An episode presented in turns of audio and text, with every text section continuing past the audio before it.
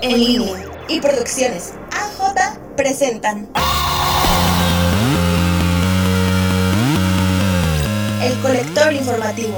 Reunimos la información. Escucha lo más relevante en el mundo de las noticias, solo en El Colector Informativo. Iniciamos.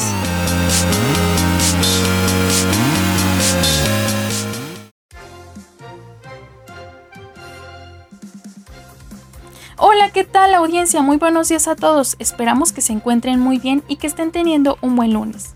Les saludan Rebeca Ferra y Alexis Gutiérrez. Gracias por sintonizar el colector informativo en donde reunimos la información nacional e internacional más relevante de la semana.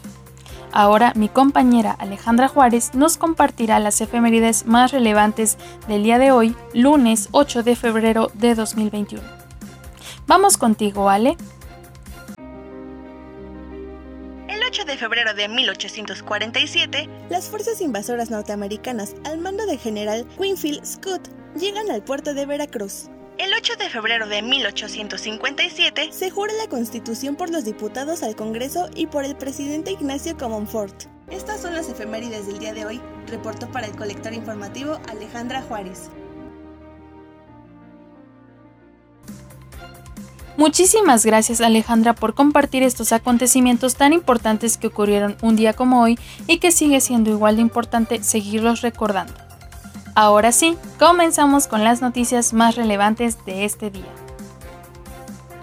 Nacional. Se alista la línea 2 del metro para su reanudación. Tras el incendio, la línea 2 del metro regresará a las actividades este lunes 8 de febrero con 10 trenes que van desde Taxqueña a Cuatro Caminos. Así lo confirmó el día sábado la directora general del Sistema de Transporte Colectivo Metro, Florencia Serranía Soto. Además, la directora del Metro reconoció a todos los trabajadores del sistema colectivo Metro, Compañía Federal de Electricidad, la Secretaría de Movilidad y la Red de Movilidad Integrada, así como a los usuarios que han aguantado todos los días la suspensión de las líneas. Escuchemos su declaración. En el seguimiento general a dos días de, para el arranque de la línea 2, podemos ver que ya, ya hasta abajo se ve en rojo el avance del 90%. Hemos trabajado súper fuertes desde el día de ayer viernes para las pruebas en vacío. Llevamos un buen avance, el comportamiento de los trenes ha sido bueno de la línea general de sus sistemas. Llevamos un avance al día de hoy del 60% y quiero enfatizar muchísimo en que esto ha sido posible gracias a la colaboración de todas eh, las áreas de especialidad del metro. Aquí, y como todos los días, pues nuestro mayor reconocimiento a los ingenieros e ingenieras de Fuerza Metro, quienes no han escatimado esfuerzos para restablecer el servicio de la línea 2. Hoy especialmente le doy el agradecimiento a ellos, pues llevamos, eh, vamos a cumplir casi 30 días de, trabajar 24/7 y hay una gran motivación por tener las tres líneas en servicio, por lo que agradezco infinitamente el esfuerzo extraordinario que se está haciendo y mm, esperamos que todo corra conforme a programa al día de mañana para esperar a nuestros usuarios que yo entiendo que están muy, muy deseosos de que la red esté funcionando completamente y que eso se lo debemos a todos los trabajadores y trabajadoras del metro que han hecho su máximo esfuerzo. Internacional. Se ha nombrado a la primera mujer como subsecretaria para el Sínodo de Obispos en el Vaticano. La mujer que hará historia es la religiosa francesa Nathalie Vicard, quien era responsable del apostolado de los jóvenes en Francia para ser asignada a este nuevo cargo junto al sacerdote agustino español Luis Martín. Así lo informó la oficina de prensa del Vaticano en un comunicado histórico.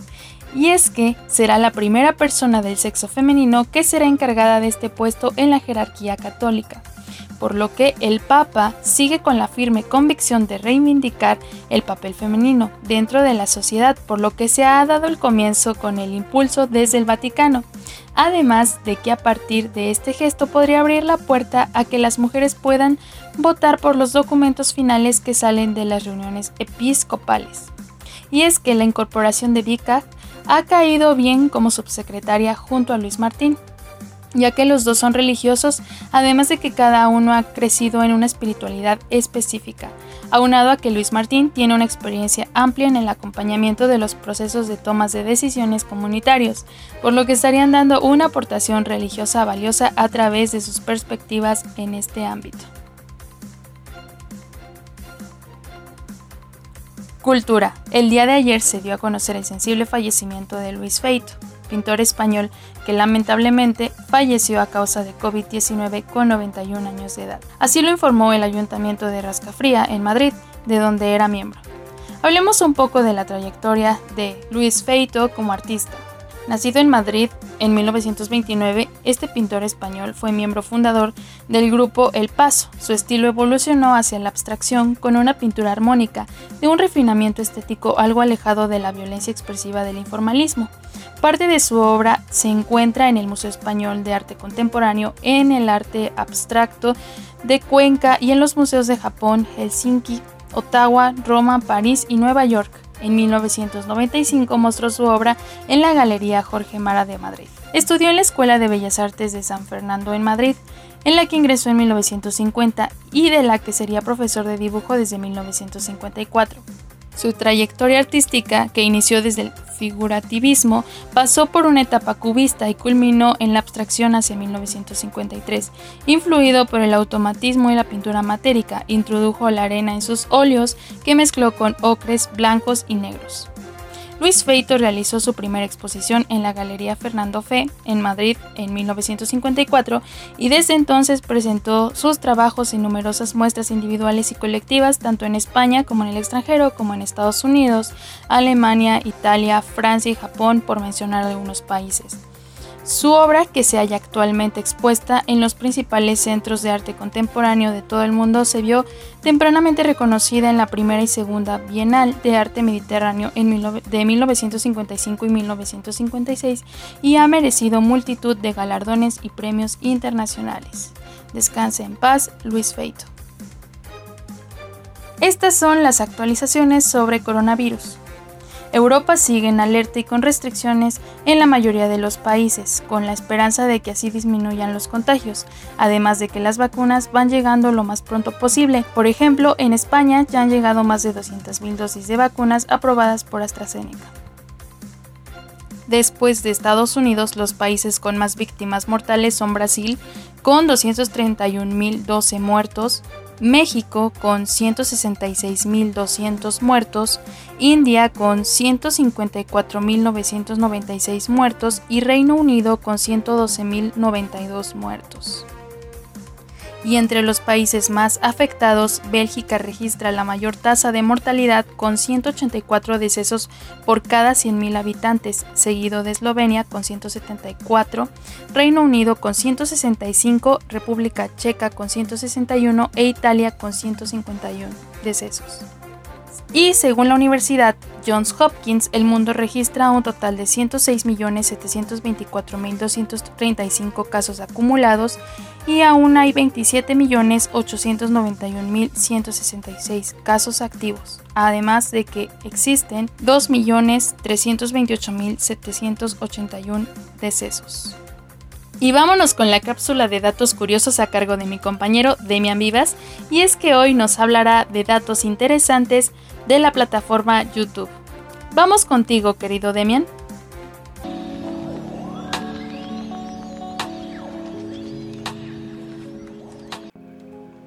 Hey, ¿qué tal a todos? Bienvenidos al Dato Tech de este lunes, donde daremos los mejores datos del mundo electrónico, así que prepárense para la información de este capítulo.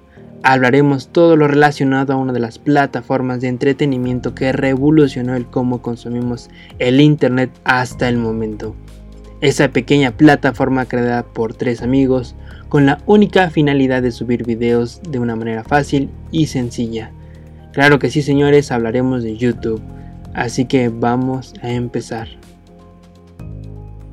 YouTube, la plataforma de videos más conocida, catalogada como una red social, donde puedes encontrar gran cantidad de entretenimiento desde videos musicales, tutoriales, clases, blogs y let's plays y un grandísimo etcétera.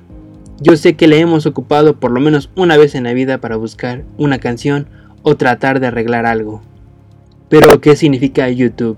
Bueno, proviene del inglés you, que significa tú, y tube, que significa tubo o canal. Sería la traducción como tus transmisiones o tu canal de una manera literal. Pues todos los que tenemos cuenta somos parte de la plataforma a pesar de no subir videos. Tenemos un canal listo para que tú compartas lo que quieras. Sus fundadores fueron ex empleados de la plataforma de PayPal, Chad Hurney, Steve Chen y Yawen Karin, en 2005 en California. Hasta la fecha ninguno se pone de acuerdo el por qué se hizo el sitio. Algunos dicen que solo fue para compartir videos de una fiesta y otros dicen que simplemente se les ocurrió la idea de crear un sitio de citas románticas, pero con la dinámica de videos. Sea como sea, el 23 de abril se subió el primer video de la plataforma llamado Me and Sue. Duró 19 segundos y está protagonizado por los elefantes del zoológico de San Diego. La popularidad de este sitio creció y evolucionó, pasando de tener 50 millones de visitas a mil millones de visitas al día. Todo esto impulsó por otra red social de aquella época conocida como MySpace. En octubre del 2006 la empresa Google Inc. compró YouTube por 1.650 millones de dólares. Actualmente se suben 400 horas de video a YouTube cada minuto en todo el mundo. Todos los días los usuarios de YouTube miran mil millones de horas de video en la plataforma. Desde 2007 se empezó a agregar publicidad en los contenidos de los usuarios, así nacieron los youtubers, palabra oficial en la Real Academia Inglesa pero no en la española se encontró una nueva manera de ganar dinero haciendo contenido para la plataforma, indirecta o directamente. Han existido muchas controversias de YouTube, desde las más comunes que son por el copyright, que son los derechos de autor, hasta por lo menos 2016, donde existieron múltiples demandas por casas productoras a Google, la empresa responsable de YouTube. Esto obligó a la grandísima G a desembolsar 2 mil millones de dólares para incontentarlos a todos. El 4 de septiembre de 2019, YouTube recibió una multa de 160 millones de dólares por la Comisión Federal del Comercio. Esto realmente fue porque YouTube empezó a guardar información de menores de edad. Como resultado en el 2020 se requirió a todos los creadores de contenido marcar sus videos como apto para niños o no. ¿Cuál es tu canal favorito? Y cuéntame cuánto tiempo pasas en la plataforma, reportó Axel Demian.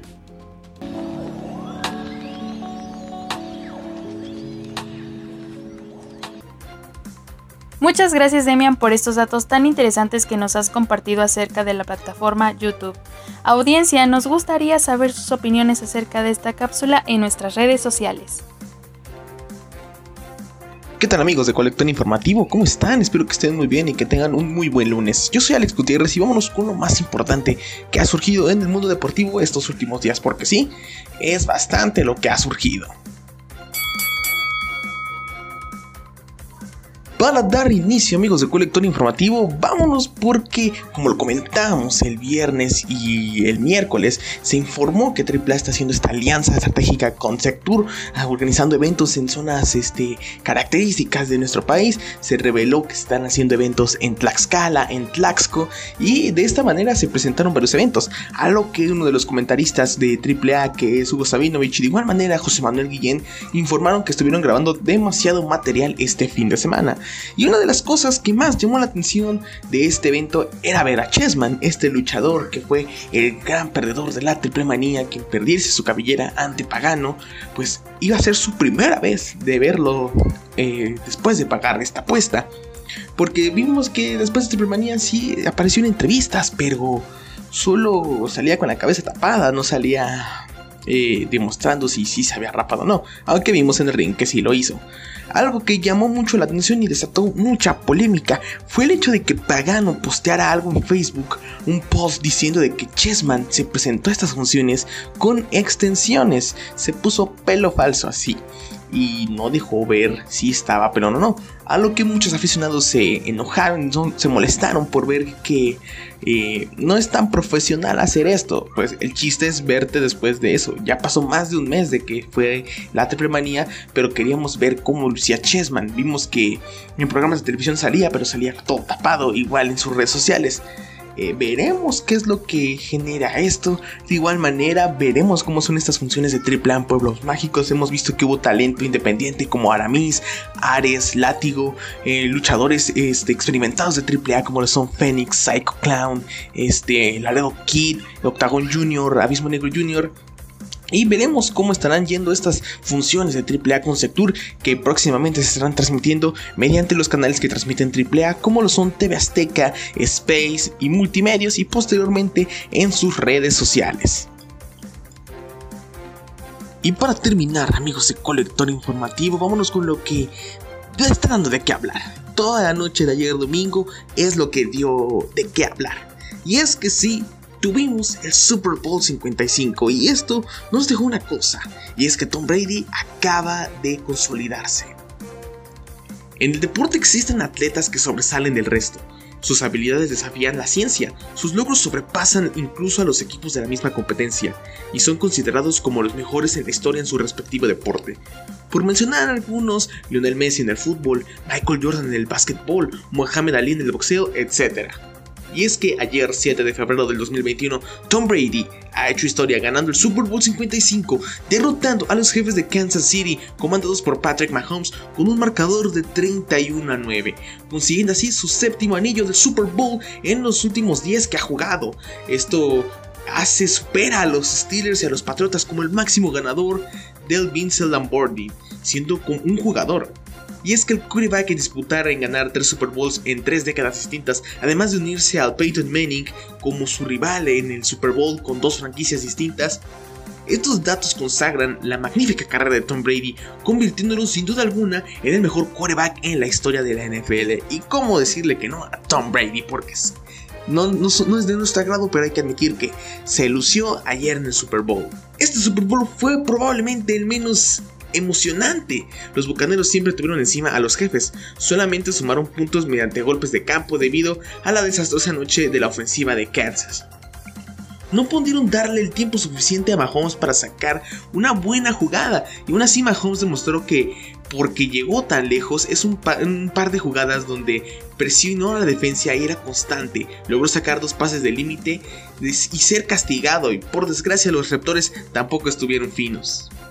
Brady, como ya es habitual, no tuvo errores en la ofensiva y conectó tres pases de touchdown. Dos con su mejor amigo, su pana, su brody, su mano izquierda, Rob Gronkowski, el ex campeón 24-7, y además con Antonio Brown. Pero si tenemos que alabar algo de los bucaneros, además de Brady, es el gran trabajo ofensivo encabezado por Todd Lewis, quien presionó durante todo el partido a Mahomes, además de darle este detuvieron el avance de Kansas logrando interceptar en dos ocasiones a la defensiva de los jefes, que poco a poco no pudieron hacer mucho. Brady se impuso al joven Mahomes, una vez más nombrado el MVP del Super Bowl. No sabemos cuánto tiempo le queda a Brady en los emparrallados, porque ya sabemos que si sigue la NFL este equipo eh, ya tiene una edad larga Tom Brady y podemos ver que puede ser un monstruo todavía dentro de los emparrallados, pero la edad eh, cuesta mucho. Mahomes tiene una larga carrera en adelante, 25 años y es, una, es un diamante en bruto Mahomes. Este y seguramente se consagrará en un futuro, pero no lo fue esta noche. ¿Y qué les digo amigos de Colector? En verdad fue un Super Bowl como lo comentábamos, no muy este, emocionante. Desde los primeros cuartos del juego se notó que los Bucaneros iban dando por todo, iban apuntando a hacer esto, se convierten en el primer equipo en toda la historia del NFL en tener un Super Bowl en casa y más aparte ganarlo. Esto es algo que predecíamos mucho y nos llamaba mucho mucho la atención durante las semanas, amigos. Y es que, ¿qué les digo? Este Brady es una bestia, es un gigante, en verdad. Ya 7 anillos de Super Bowl. Tiene más títulos en la NFL que franquicias como los Patriotas, donde estuvo. Que los empacadores de Pittsburgh, que los Dallas Cowboys, que otras franquicias. Él solo tiene 7, en verdad es algo de respetarse. Y otra de las cosas que dieron mucho de qué hablar en el Super Bowl fue este show de medio tiempo con The Weeknd, que pudimos ver que en cuestión de producción estuvo bien, pero dejó un poquito que desear. Eh, los rumores de que iban a haber invitados como Ariana Grande, eh, Daft Punk, que incluso la Rosalía. Eh, pero pudimos ver un show de medio tiempo bastante entretenido. A mí me gustó. Eh, ustedes déjenos en sus comentarios qué tal les pareció este show de medio tiempo de The Weeknd. Y otra cosa que deja mucho del Super Bowl son estos avances de películas, de trailers. Tan solo escúchense este dato. Este año, un comercial en los Estados Unidos del Super Bowl tenía un costo por solo 30 segundos de 5.5 millones de dólares. Vean el alcance que tiene este evento deportivo para impulsar las carreras de algunas marcas o de algunos actores. Solo pudimos ver trailers importantes como Rápidos y Furiosos 9 que se estrena en verano de este año, The Falcon and the Winter Soldier que se estrena el mes que viene en serie de Disney Plus y ¿Qué nos queda decir del Super Bowl? En verdad, Mahomes, a pesar de que se vio bastante bien, no pudo contra Tom Brady. En verdad, era una de las interrogantes que teníamos de que si la experiencia podría contra la juventud. Y pudimos ver que Brady y los bucaneros han logrado lo impensable. Un juego bastante diferenciado por los, los estos bucaneros. Y enhorabuena por ellos mismos que tienen después de 18 años eh, logran otro Super Bowl un trofeo que muy merecido en verdad y veremos qué es lo que nos depara. Ya ahora, lo más cercano de los emparrallados es ver cómo se desarrolla el draft, qué, qué, qué, jugadores estarán llegando en nuevas franquicias y qué nos deparará. Por el momento nos queda descansar un poco de los emparrallados para este, enfocarnos en otras cosas. Recordemos que este deporte regresa hasta el mes de septiembre, agosto y hasta esos tendremos nuestra emoción en los emparrillados. Y no nos queda más que enhorabuena a los Pats por este increíble juego. Y antes de irme amigos de Colector Informativo, quisiera desearles un buen fin de semana. Y antes de dar nuestro anuncio habitual, eh, queremos este, unirnos a la pena que embarga a la familia del señor Ricardo Silva, un actor de doblaje y cantante reconocido a nivel mundial, ya que ha sido una de las voces dentro del doblaje que más este, era representativa. Eh, se informó que igual la velada de ayer domingo falleció debido a complicaciones con el COVID. la semana pasada se había informado que había sido internado por las mismas complicaciones y bueno, ayer 7 de febrero falleció. En verdad es una noticia muy triste. Eh, recordemos eh, si no les suena mucho el nombre de Ricardo Silva, eh, tal vez les, recuerde la canción de Muppets Baby, el Shala Head Shala de Dragon Ball, el intro de los supercampeones y etcétera. Es muy triste ver estas historias, en verdad, uno de los actores de doblaje más representativos de nuestro país falleció desafortunadamente y de parte mía y de nuestros compañeros del colector informativo queremos enviarle nuestro más sentido pésame a la familia del señor Silva y de igual manera agradecerle por todas sus aportaciones en programas, en películas, en caricaturas que en verdad quedan marcadas en nuestro corazón y como dice el tema de Dragon Ball este brillante, mi corazón siente emoción y verdad, Ricardo Silva, te extrañaremos mucho, nos estaremos viendo lo más pronto posible eh, y no nos queda más que decir, descansa en paz, Ricardo Silva. Y como les digo, amigos de Colector Informativo, eh, síganos en nuestras redes sociales. Estamos en Twitter como arroba colector-off. De igual manera, suscribiéndose a nuestro canal de YouTube, donde estamos informando lo que ocurre día a día. Así que se despide Alex Gutiérrez y les desea que tengan un buen inicio de semana.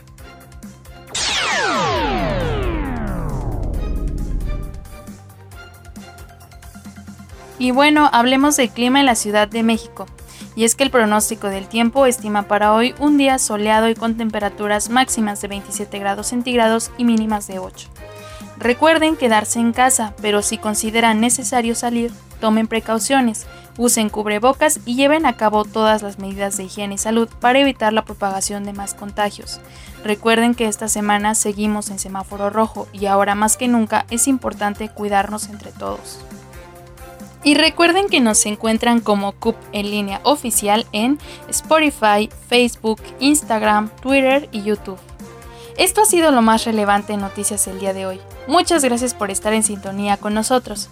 A nombre del equipo Colector Informativo, con Alejandra Juárez en producción, Ramiro Pérez y Brian de Jesús en redacción, mis compañeros Demian Vivas, Alexis Gutiérrez y su servidora Rebeca Ferra se despiden de ustedes. Que tengan un bonito lunes y un excelente inicio de semana. Nos estamos escuchando en nuestra próxima emisión del Colector Informativo. en línea y Producciones AJ presentaron el colector informativo. Reunimos la información